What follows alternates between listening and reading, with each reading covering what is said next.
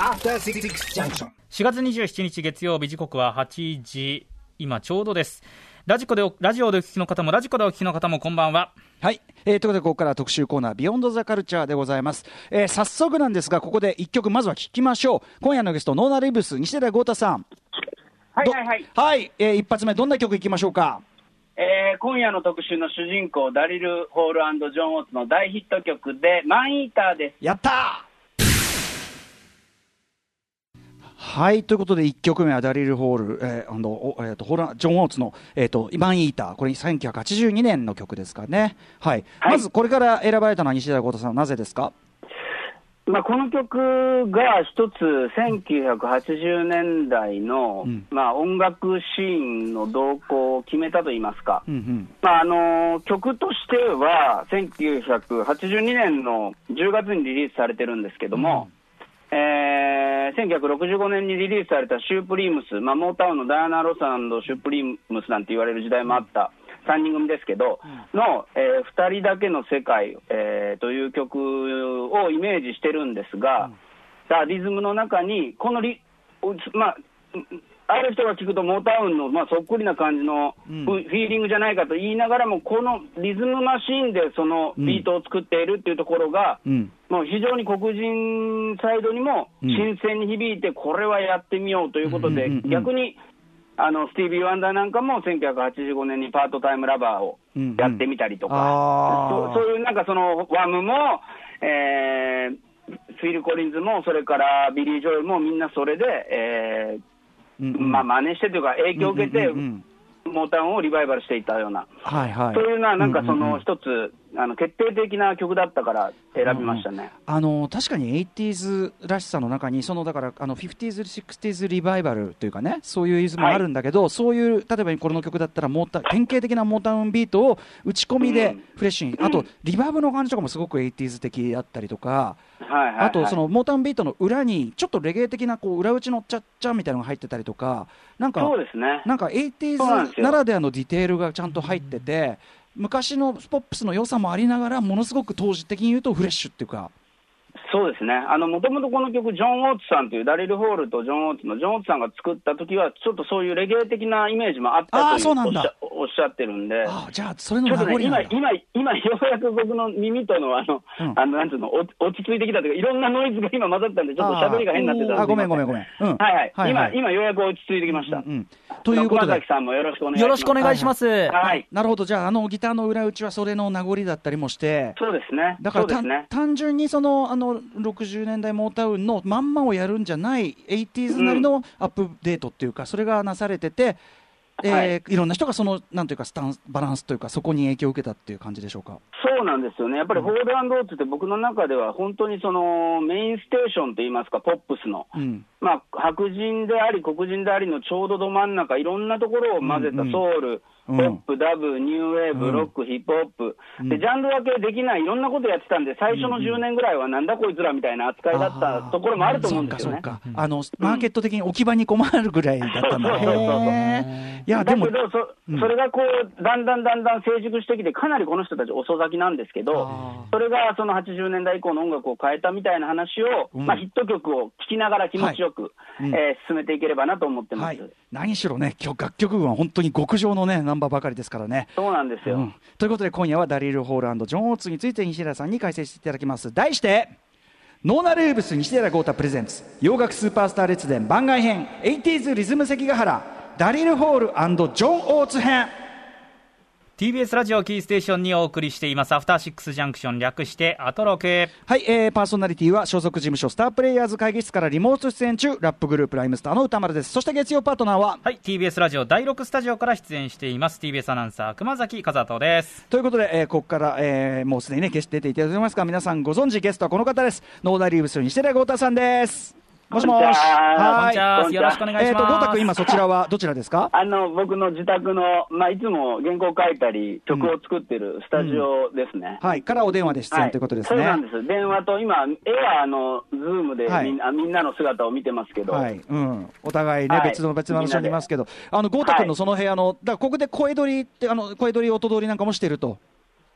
そうです。ね、自分で曲を作って、誰もいないときは、ここので歌ってまして、えーなんかちょっとねそうなんです、エンジニアがいあの来てくれるときは、あのうん。別にこの部屋の他にもあのドラム叩けたりするブースがあるんで、すごい、へで最近あの、アコースティックピアノも導入して、もうステイホームで何でもできるように、おーすごいあすごい。ピピアノはなかったんですけど、最近ゲットして。ーすごすぎ。だから、そのそうなんです、ここはもう本当、どっちかと書斎に近いというか、うんうんうんうん。原原稿書いたり、まあ、ギリギリまでいつもやってるところで、うんうんなんか変な感じです、今日も。うん、いやいやいや、いや、でもね、あの、すごいすっきりした感じ。後ろに、あのね、ミック・ジャガーのシーズ・ザ・ボスのね、ポスターが貼ってああるというね。そうなんです、うんそうそうそう、そうです。さすが 80s 関ヶ原。ありがとうございます。はい。これ、あの、この、あの、なんていうのかな、枠っていうんですかね、うんあの、額、額か。うん額は、あの、サンキングっていう弟がやってたバーに、はい。置い置いてあったものをもらってきて、今、自分の部屋に、あの、中は入れ替えたんですけど、ううんんなんで、まあ、そんな感じで、はい。まあ、リラックスした感じで、はい。お送りしましょう。さあ、そんな感じで、あの、今日もよろしくお願いします。よろしくお願いします。ますではでは、西田豪太さん、ご紹介、熊崎君から改めてお願いします。はい、西寺豪太さんです。日本最高のポップンソウルバンド、ノーナリーブスのボーカル。ノーナリーブスの活動のみならず、V6、ABCZ、ユキ、ネギっ子、私立恵比寿中学などなど様々なアーティストや大人気のキャラクターラップバトルプロジェクト、ヒプノシスマイクに楽曲を提供されています。また、アーティスト活動の他にも、伝わるノートマジックなど著書も多数出版されています。さらには、最近ではこの番組でも大変お世話になっています、音楽ストリーミングサービス、ストピ Spotify で、ゴータウンポッドキャストという番組配信中です。郷太君も、そうなんですよ Spotify presents やってるわけですね。そうです。いや、僕でもあの、歌丸さんもやるっていうのをちょっと前に聞いてた時めっちゃ嬉しかったですよ。うんうん、 Spotify 仲間ということで、スポーティファイ仲間で。うん、ゴはいータウンポッドキャスト、これ、どういう番組なんですか？僕が、うん。まあ、あることないこと1時間話すっていう。あることないことじゃないでしょ。いや、基本的にはあることなんですけど、あののあの結構あの、僕あの、このマンスリーのあの、うん。アトロクとかでも、誰かのことで、こう、ちゃんとまとめて話したりすることもあるんですけど、うんえっと、1回目でもヒプノシスマイクについて話しまして、おーあの、ホームメイド家族の KUROくんが来てくれて、おー、すごい。うんうん。はいはい。で、あの、2回目はマイケル・ジャクソンについて KUROくんと話すみたいな。まあまあ、ヒプノシスマイクとマイケルを話せるのは KUROくんしかいないということで、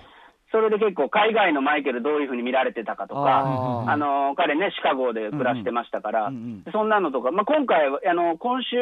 えっ、と、日曜日に配信されたのは、昨日か。昨日配信されたのは、あの、ナタリーの創設者の大山拓也くんが来てくれて、うんうん。あのー、拓也君、まあ、昔からの僕仲間なので、うんうんうん。それで結構、ナインティーズって今、文芸春秋デジタルで小説僕書いてて、うん。下北沢のなんかバンドシーンに、まあ、若手の僕が入ったみたいな、そういう時の話で、90年代の日本の音楽の話をうん、拓也君と今の会話してます。だから、まあ、大体1時間ずつぐらいで、まあ、楽しんで、ぜひ聞いてください。ははい。い。えーということで、Spotify で聴けるね、ゴータウンポッドキャスト、こちらもやっている、まあ、ますますちょっとね、はい。活躍が、あの、ステイホームだけども、活躍はどんどんまたね、広がっているというそうですね豪太君ですね。はいはいありがとうございますはい。で、そんな豪太君なんですが、えー洋楽スーパースターレツデンと題しまして、毎月1回、世界のアーティストのキャリアをね、まあ、あの、解説していただいております。えー昨年からその番外編シリーズ、80s リズム関ヶ原がスタート。ね、えーこっちはすごくね、盛り上がってまいりまして。うんそうなんですよね。うんうんやっぱあのい1月はペットショップボーイズ、うんで2月はアーハ、うん。はい。で3月はあのコロナ禍もありまして、We Are the World ということで、We Are the World 総選挙もね。総選挙も、まあ、あの今年もええ。来年も、来年もやります。来年も1年に1回。はい。なんですけど、うん。でも今回、あのホールオーツという、まあ、本当にこれもまた大物中の大物で、今まであんまり話してなかったのがなぜなんだ、はい。ということもありますし、うんうん。あとこの We Are the World でも、うん。あのーホールアンダリル・ホールもジョン・オーツも参加してまして、ええうん。えーダリル・ホールはソロも歌っておりますし、うんうん。で特にこの1985年に We Are the World が、うん。えー春にあって、夏にライブエイドという、でボヘミアン・ラプソディでも描かれてましたけど、映画の。うんうんあのクイーンも参加してた、ええ。あのライブエイドにも、あのホールオーツももちろん参加してますし、そして秋にはそのヒップホップだったり、ストリート感覚が強い方たちが、あの南アフリカのアパルトヘイト、じ人種隔離政策に反対したサンシティといううん。曲も出るんですが、それにもホールオーツは参加してるってことで、非常にその黒人音楽とその、まあ、白人的な、うん。えー音楽のその、さっきも言ったんですけど、ちょっとど真ん中にいたような。うんうんすごい方なんで、ちょっと熊崎君にも、あの本当に曲はこれ聞いたことあるよって思うと思うんですけど、はいはいうんうんちょっと、多分絶対好きになってくれると思うんで、あの、うん僕はもう熊崎君を信じてますから、わかりました。熊崎君の感覚を。わかりました。ありがとうございます。までもね、あ本当におすすめ。うんいやもう誰が万人が聞いていい良さが詰まってるからね、もうね、ホランドオッツはね。うんうん本当にそう思います。ただやっぱりそのいい曲すぎるというか、はいはい。あのーヒット性のある曲がたくさんあるんで、まあ、曲を聴いたらわかるだろうみたいな感じで長年来すぎたかなっていう部分も、なるほど、ちゃんとそのまあ凄さ、ますよね。凄さをちゃんと言語化され尽くしてきたとは言えないと。なるほどなるほどうん。そんな気もしますね。あの、うん。まあね、あの先ほどマンイーターの話も伺いましたが、まあ、改めてその 80s リズム関ヶ原というのはその1980年代半ばに起こった、えービートをね、えー、と生ドラムでいくか、まあ、それまでの音楽のように生ドラムでいくべきかそれとも、えー新しく、ね、出てきたその打ち込みによるドラムビート、はい。それによってできる新しいグルーブこちらでいくべきかという、えーでまあ、いろんなアーティストがそれによってそれぞれまたこう進み方の個性が出てきて最終的にはそうです90年代にはその2つが統合された形でまた新たなシーンができていくみたいなそんな流れでしたよね。そんですね。うん。でまあ本当に 80s、えーリズム関ヶ原でいうとこのダリル・ホールジョン・オーツは、まあ、アナログ軍であったのが、そのデジタル軍のそのある種のリーダー的な存在にもなって、結果、デジタルを、まあ、大きく言うと捨て去るというか、うんうんうん。最終的には。うんうんうん。うんただ、あの、このダリル・ホールさんという方の凄みは、うん。実は彼の全盛期って、そのももちろん遅咲きだったんですけど、うんあのー本当に80年代大ヒットをいっぱい飛ばしただけでなく、はい。ある程度そのヒットチャートから一回身を引いた後も、うん。あのもしかしたら今じゃないかっていうぐらい、あの、うん。このライブフロムダリルズハウスっていう、ん。自分の家から、うんうん。えっ、と、友達とかと演奏しているライブを中継するっていう番組を始めまして、それはいつ始めたんですか？それがね、2000年代初頭なんですけど、うん。なんと彼がなぜこのライブフロムダリルズハウスを始めたかっていうはい。きっかけが、サーズのパニックなんです。ああじゃあまさに。2003年あたりですかね、パンデミックの恐怖に、だからその自分はカナダにライブに行くつもりだったんだけど、はい。カナダで SARS が流行ってるから嫌だみたいな話がこうファンとかからもいろいろ出てきて、うんうん。これ、ツアーすることが今後困難になることもあるんじゃないかっていうところで、でも音楽はやりたいよねっていうことで、インターネットを使ったらいいんじゃないか、だから、すごくそうそういった意味での、本当の意味でのデジタル群というか、デジタルのリズムマシンを使うだけじゃなくて、でかつあ、ステイホームのもういいとこなんですよ、もちろんあのあの家だけにいたわけじゃなくて、いろんなツアーもして、僕ももちろんあの日本に来た時は見に行ってるんですけど、そのそういう 2way をちゃんと作った上で、まあ、ヒット曲だけをやるんじゃなくて、そのそのネットの番組を見に来る人は、ダリル・ホールのファンだったり、あのリアルなな音楽ファンが多いんで、いろんなあのアーティストとコラボレーションしながらマニアックな曲をやったりして、だからなんか、音楽家として、こんなかっこいい人いないんじゃないかっていう、うん、先も見てるし、ちょっと、そうなんていうのかな、あのセキュリティをつけて、リムジン乗って、レッドカーペット歩いてみたいな、そういうものを彼は求めてなくて、本当に音楽家として楽しいことを自分家で仲間とやるっていうのを中継するっていうのをもう2000年代に始めて、今もすごくそうやってこうみんなが注目してるという方ですね、73歳なんですけど。うんあもうそんな年だへえ、まあ、それもあってね、あのダリル・ホーランド・ジョーンズ、ちょっと今のタイミング、うんうん。ステイホームのタイミングだからこそって選んだところもあるんですよ、ね。あそっかすげえなその話も。はい。うん。というあたりで、ではですね、お知らせの後、ダリルホあダリル・ホーランド・ジョン・オーツが、えーどのように 80s リズム関ヶ原を駆け抜け、どんな曲を作ってきたのか、えー、西原豪太さんに解説していただきつつ、曲を聴いていきます。時刻は8時18分です。TBS ラジオキーステーションに生放送でお送りしています。アフターシックスジャンクション。この時間は特集コーナービヨンドザカルチャーをお送りしています今あの TBS ラジオでっていうことだと思うけどあの合間合間に今この期間あの空いちゃった広告枠のところにちょいちょい入ってくるラムちゃんのラムライダーさんが作った、ラかあのなんていうの TBS ラジオミックス。あのなんか相変わらず上がるなと思って、うん。これもまたねあのこの時期だからこそこうできることをやっているさすがラムちゃんという感じがしますけどね、うん。はい、ぜひ皆さんあの TBS ラジオ一日聞いてるといろんないろんなあのレアレアモンスターみたいな感じでいろんなところにいるんで、えーいろんなバージョン聞いてみて見つけてみてください。そんな感じで、えー今夜は洋楽スーパースター列伝番外編 80s リズム関ヶ原ダリル・ホールジョン・オーツ編お送りしております。ゲストはノーナルーブス西寺豪太さんです。講師講師はね引き続きよろしくお願いします。よろしくお願いしま。ます。す相変わらずあの西寺郷太ノートをねぎっちり書いたやつを、レジュメで書いたやつをですねいただい。てますはいこちらもいただいております、はい。すごいギリギリに今、ちょっとスキャナーが壊れて、慌てて写真で撮っておくとおーすいませそうなんだ。すいません、ありがとうございます。バッチリバッチリ、大丈夫ですかうんもうさちゃんと見えますから大丈夫ですよ、はい。さあということで早速いきましょはい、えっと、ダリル・ホールジョン・オーツ。まあ、これ分かりやすいんですけど、ダリル・ホールさんと、はいジョン・オーツさんの2人組のグループです。で、えーダリル・ホールさんは、まあ、背が高くて、えー1946年10月11日生まれの、まあ、現在73歳。これ、1946年生まれと言いますと、同い年がフレディ・マーキュリー、クイーン。それでカーペンターズのリチャード・カーペンター。そしてザ・ビーチボーイズのカール・ウィルソン。っていうことなんで、まあ、カールはまあ10代でデビューしてるんで、めちゃくちゃ若くて、60年代にね、もう成功してるっていうのはあるんですけど、まあ、フレディもリチャード・カーペンターも70年代、まあ、初頭から中盤にかけて、どんどんどんどんスターになっていってますから、まあ、あのそのダリル・ホールが成功したのは、させ30代半ばぐらいが一番、まあ、ヒットチャートに、えー送り込んでた、半ばからちょっと後半って感じなんで、まあまあな遅咲きだなと。えー特にあのこの方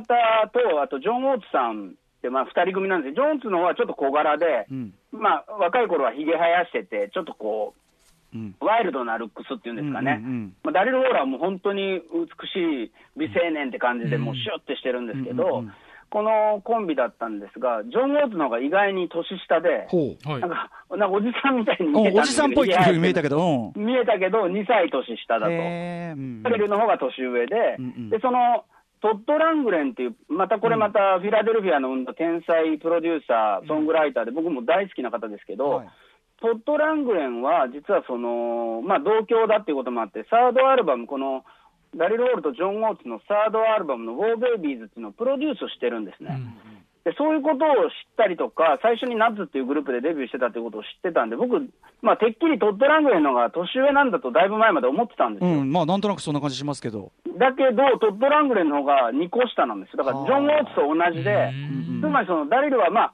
若い頃から音楽には関わってたけど、はいなかなかその表舞台に出ることがそれ、それ、そんなになかったっていう、うんまあ本当に遅咲きのスーパースターで、さっきからちょっと何度か言ってるんですけど、うんうんうん。で、まあ、1個下に、えーデビッド・ボーイがいて、もうスーパースターのエルトン・ジョンがいてみたいな、そんな感じの、うんまあ、年齢間の方です。うんうん。で、あの、ダリル・ホールとジョン・オーツの、まあ、その最大の特徴は、やっぱりフィラデルフィアっていうところで育ったという、まあ、ちょっと近郊の田舎だったらしいんですけど、フィラデルフィアってところは、まあ、ディック・クラークさんが司会したアメリカンバンドスタンドっていう、まあ、有名な番組なんかも、まあ、アメリカでやってまして、で、ダンスミュージックのメッカでありますし、まあ、歌丸さんなんかも本当に詳しいと思うんですけど、まあ、ロッキーだったりね、もうフィラデルフィアでいい、あの、映画だったり、そういう音楽だったり、あとフィリー・ソウルのね、本当伝統そうなんですよ、はい。まさに。あの、マイケル・ジャクソンなんかも一時やってましたけど、ケニー・ギャンブルレオン・ハフさんという方がフィラデルフィア人脈で、まあ、あの、あの、お亡くなりになった志村けんさんなんかもね、フィリー・ソウルの大ファンで、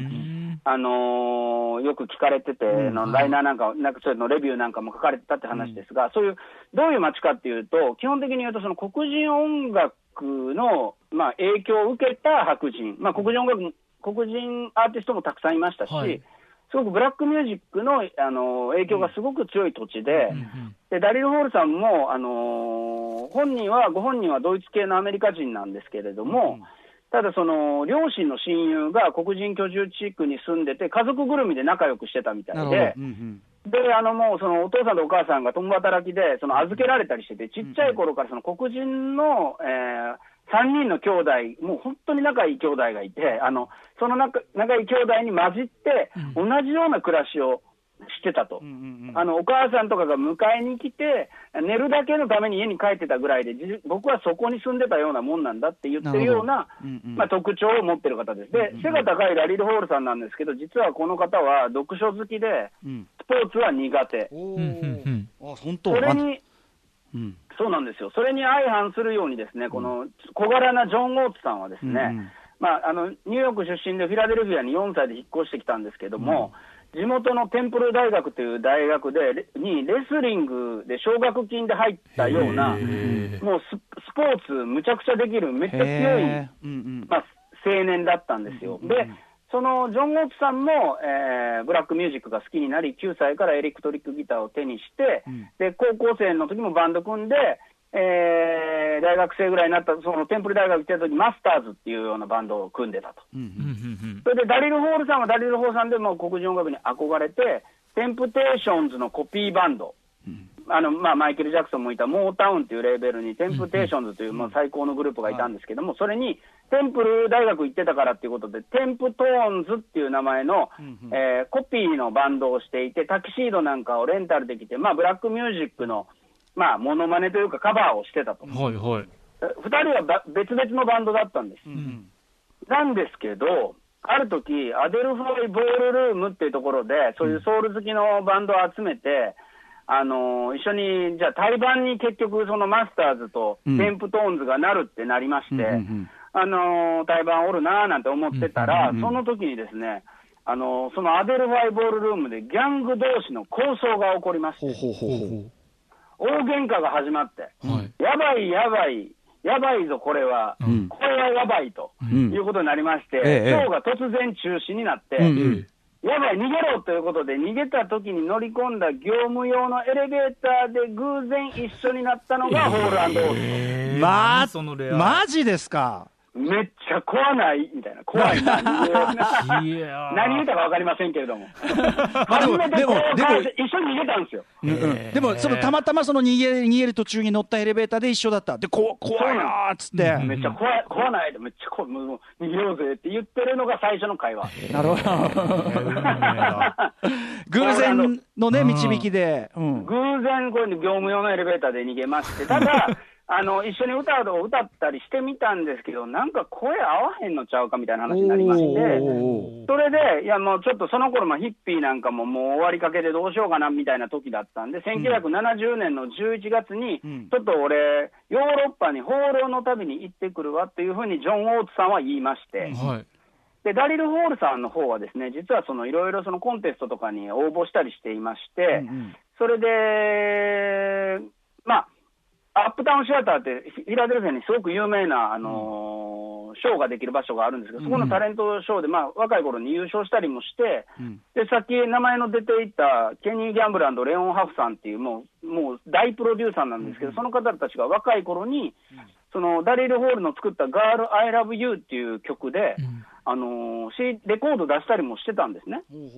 うん、だからすごい先輩たちにも、まあ可愛がられて、君すごいな、すごいななんて言われてたんですけど、なかなかでも芽が出ず、で結局、えージョン・ウォーツさんがヨーロッパから帰ってきた時も、まあ、ガリバーっていうなんかちょっとロックバンドみたいなのでデビューしたんですけど、あんまりうまくいかずに、へほなもう一緒にやりますかっていうことでやったのが、なんと24歳の時なんですよね。うんダリル・ホールジョン・ウォーツが、えー活動をスタートしたのが1970年で、ーうん。そそのしかも最初は声合わないって言ってたのにね、うん。そうなんです、声は合わへんな言うてたんですけど、うん。やっぱりこういろいろ試したけど、やっぱお前しかいないということで、だから24歳で組んだって結構遅くないですか？遅いんですね。確かうに、んねえ。うんうん。それで、えっと、最初、アコースティックな感じのソウルはがいいんじゃないかということで、ニューヨークに行って、アリフ・マーディンという天才プロデューサーに会いまして、アトランクアトランティックレコードというところと契約して、ホール・オーツというファースト出したんですけど、まあ、これはちょっとね、まあ正直なかったことになってると言いますか。黒歴史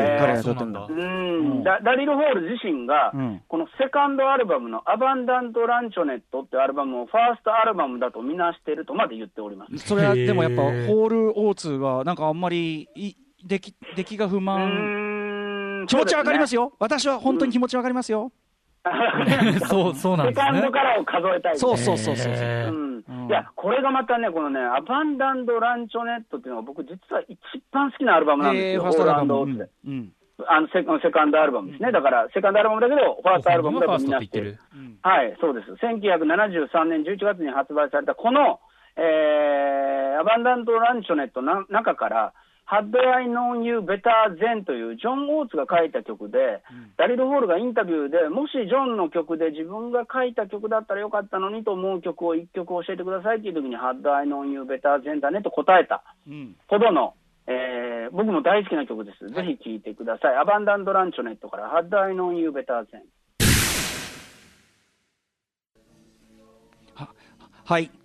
えー、ということで、ホールオーツで、えーと、How Do I Know You Better Than というね、1973年の、はい、この時期にジョンが、ジョン・オーツが書いた曲はいい歌すごく多くて、うん、ラスベガスターン・アラウンドっていう、また名曲もあったりするんですけど、うん。うん、このアバンダンド・ランチョネットというアルバム、あの僕も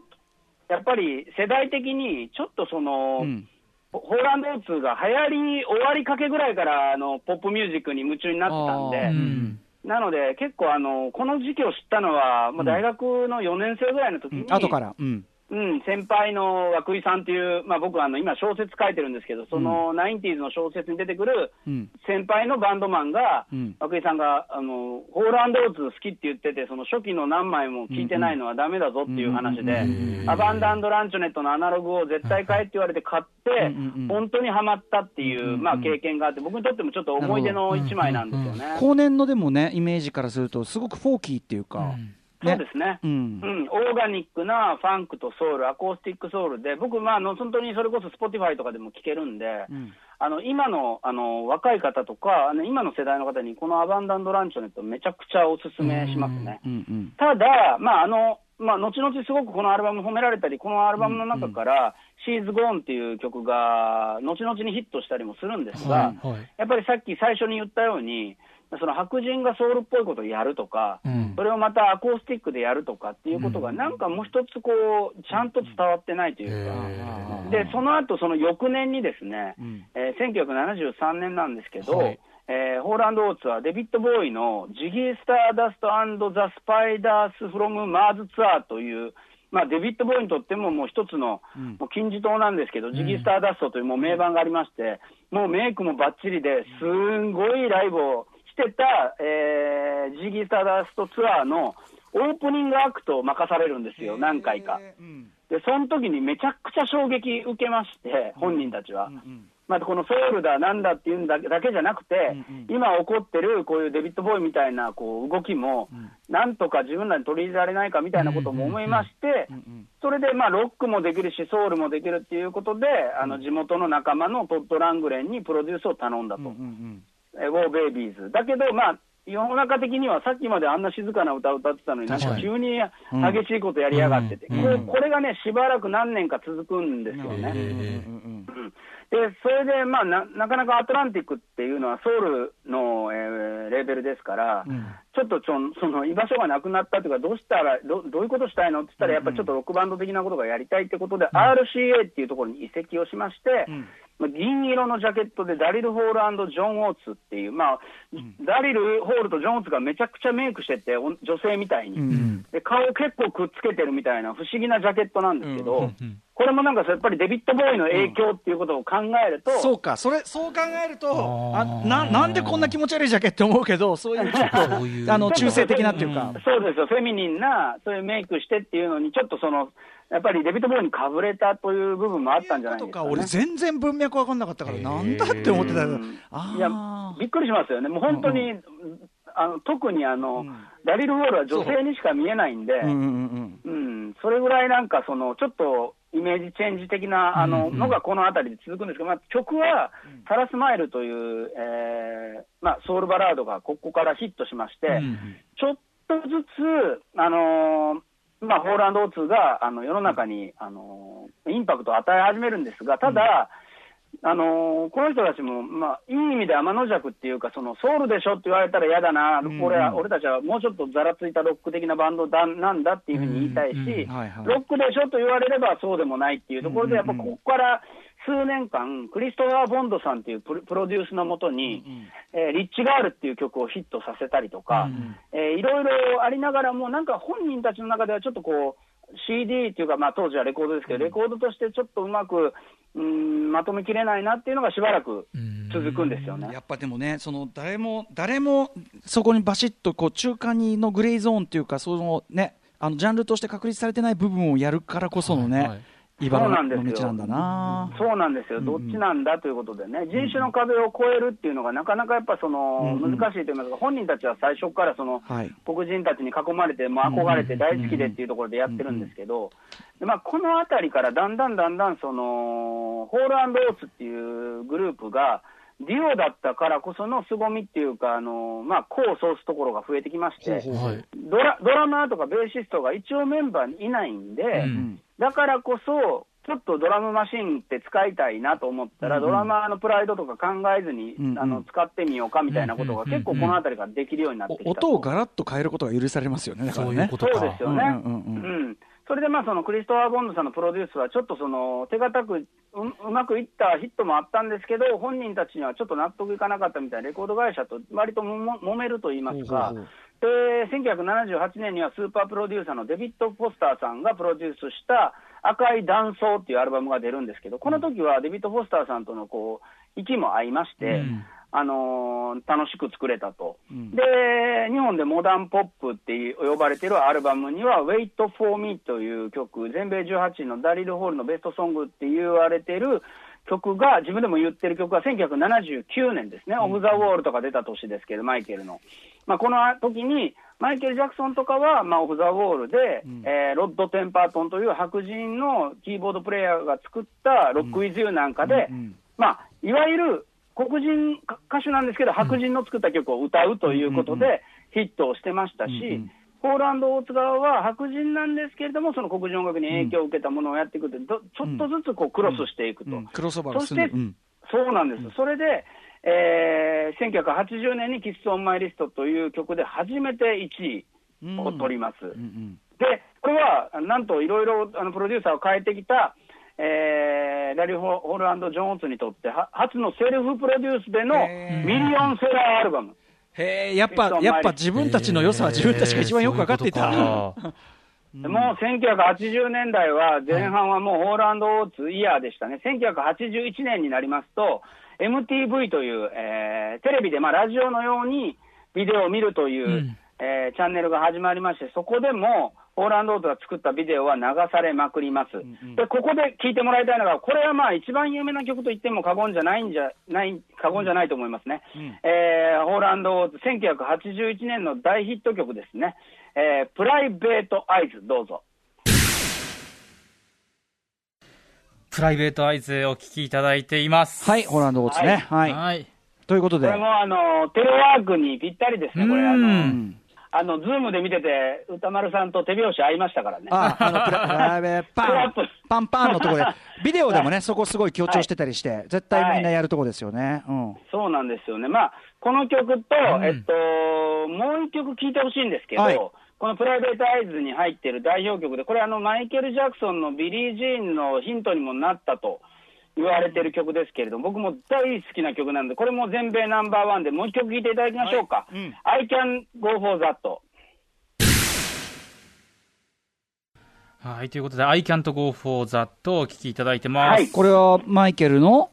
そのビリー・ジーンに影響を与えの最初のツッチタッチツッチタッチツッチタッチっていうリズムのところを、うんまあ、そのインスパイアされたというようなあうんの話もあるほた。ヒッど、プホップファン的うんうん、はい。そうなんですヒップホップファン的にはヒップホップファン。的には、あの、デラソウルの Say No Go サンプリング元としてもね、うんおなじみでございます。はい。うんうん。そうなんですよだから、えっと、これがやっぱりダリル・ホールジョン・オーツの凄さで、ううんんもちろんその黒人音楽に憧れて、割とその純粋にそのファンであるっていうこととか、オマージュっていうのをすごく出す方たちなんですね。うんだからなんかこう、ちょっとこう表現は違うっていう人もいるかもしれないんですけど、僕は割と渋谷系の走りみたいな感じにも思うんですよね。ああ、でも渋谷系ってやっぱブルーアイドソウル的な感覚っていうか、うんオリジナルラブとか、やっぱそうそういうのありますもんね。やっぱりその好きなアーティストについて研究して、うんそれは好きですよっていう、まあ、よく似たタイプなんだけど、新しいものを出していく、ううんん。それからその黒人音楽に憧れた白人が自分たちの良さも合わせながら、うんあまあ、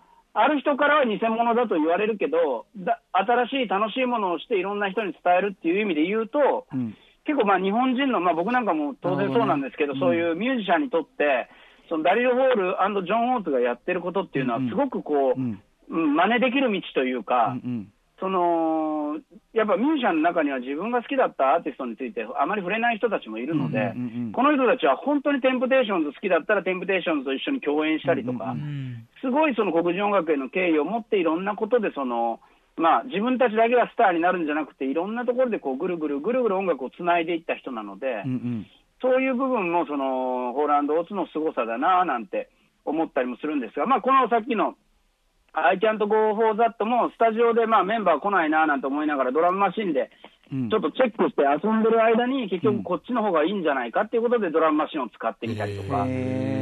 うん。うんそそれをまあさっき言ったマイケルがまあ意識していいねと思ったっていう話もありますし、うん。はい。あと、それプラスですね、えっと、スティービー・ワンダーも先ほどちょっと駆け足で一番最初に話したんですけど、うん。この次のアルバム、1982年に出た H2O というアルバムの中で、えーマン・イーターっていう曲があるんですが、この曲もその3年後ですかね、ん。えー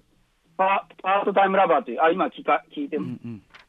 これ、いや、今、今、ちょっと音が悪いんで、 Part-Time Lover がこれ Maneater だと思います Maneater なんですよね。はいうんうんそう、 Maneater を、ここれをまた、その、えーモータウンを、ホールオーツがその今、換骨奪胎したりしたものを、スティービー・スティービー・ワンダーって、もともとモータウンの本家だった人が、あ、じゃあ今の時代、俺もこんなことやってみようかなっていうことで、うん。もう一回黒人音楽に戻ってきてっていう、うん。そういう役割も果たしてるんですよね。なるほどね、確かにパートタイムラバー、完全にこうだ、このビートパターンとか、そうか、そうですよね。そうか、そうか、そうか、うんうんうん、今、あの音がその、BGM になるとすげえ途切れるんで、ああの小田君が。ね、うん、であのでもそそんぐらいちょっと聞き分けがあの悪いときあの、ね、お両方の曲がき分かんないぐらい、やっぱり、そうなんですよ、でまあ、うんうん。うんこの後、えっと同じように黒人ソウルに、えー音楽に憧れてたジョージ・マイケルが、アレサ・フランクリンとデュエットしたり、ペットショップボーイズがダスティン・スプリングフィールドとデュエットしたり、いろいろそういう、まあ、黒人ソウルシンガーだったり、白人ソウルシンガーと若い世代の、えーデュエットによってまたヒ曲がヒットしたり、その後、マルーン5だったり、ブルーノ・マーズだったり、まあ、ジャミロクワイだったり、その、いわゆる白人だったりアジア、アジア系の血が入ってる人が黒人ソウルを歌うっていうことの一つのそのひな形になってるのがうん、このダリル・ホーランド・ジョン・オーツかななんて思ったりもしてますね。はいで、その上で、さっき言ったように2000年代はインターネットを使った新たな全盛期を迎えてるという意味でも、非常にあの今、特にステイホームの時期にこのダリル・ホーランド・ジョン・オーツの歩みを追いかけるというのは非常にいいんじゃないかなと思ってますけど、一曲いけますか？と。はい、行ってみましょう。はいうんそれではね、僕も大好きな曲で、えーベストアルバム、1983年に出たベストアルバムから、Say It Isn't So。セイトイズントソーお聞きいただいてます。はい、ということで、はいはい。うん、そうなんですよ。この1983年に、まあ、ロックンソウルパート1と呼ばれるベスト版を出しまして、まあ、この曲も大好きな曲なんですがけども、うん。ちょっとまあ、一息ついたような形で、じゃあ次どうするんだっていう、えーダリー・ホーランド・ジョン・オーツは、ビッグバンブームというアルバムをうん、出しますね。で、これまた、よくあの、歌丸さんと DJ やってた時に、ええね、アウト・オブ・タッチだったり、あの、メソッド・オブ・モダン・ラブだったり、大好きじゃないですか。80これがすごいサウンド的には当時衝衝撃でしたからね、やっぱボブ・クリア・マウンテン、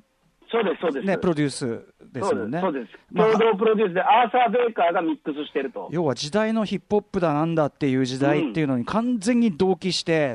なんか最先端ビートできた感じがすごかったですね。だから、その、歌丸さんと僕のそんと中間のような、ビビッグバンブームっていうのは、やっぱりヒップホップサイドからも、やっぱりその衝撃的でう、ん、すごくあた、ううん。ん、そうですね、ゴリッゴリの、だからそのつ強い 80s の当時の最先端ゴリゴリビートと、まあ、ホールオーツならではのもう美しいメロディーとみたいなのがもう融合してっていうあたりでしたけどね。うん。うんそうですね、はいでこのこの後、まああのホーランド・オーツがまあ先行する形で、えーフィル・コリンズの恋はあせらずのカバーがヒットしたり、先ほども言ったビリー・ジョエルのあの子にアタックがヒットしたり、カルチャークラブのカーマは気まぐれがヒットしたり、ワムの Wake Me Up Before You Go-Go がヒットしたりしながら、本家のスティービーも Part-Time Lover をやってみたりとか。モータウンリバイバルが、、うん、モータウンリバイバルが、ある種この80年代中盤の MTV ポップ、で我々みたいな日本人もん。楽しいな、かっこいいな、好きだなっていう曲が、このモータウンの遺伝子が80年代に大爆発したことで、ん。なんかその子供でも分かるようなそのグルーヴ感と、とちょっとあの入り込みやすさといいますかね、メロディーのキャッチーさみたいな。それはやっぱりあのホーランド・オーツが作った世界を僕らがどんどんどんどん好きになったことで、さらなるもっと若い世代のワームだったり、いろんな人がだんだん羽ばたいていって、うん後々の音楽がまた変わっていくと。うんうんで、で、あの、ダリル・ホール自身はそのヒット競争からは一旦身を引くんだけど、今また、あの、新たな全盛期を迎えているってところですかね。そのね、インターネットの使い方というかね、そのテクノロジーの使い方っていうところでいち早かった、世界を見据える目線というかね、うん。うんそれもはいそれも SARS でっていうことですからね。うん流行っていうね、2000年代初頭にはもう。そうなんです。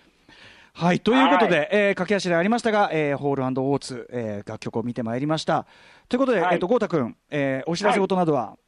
あの、本当にベータウンポッドキャストを Spotify で聞いていただきたい。プレイリストを、ま、毎回上げてるんで、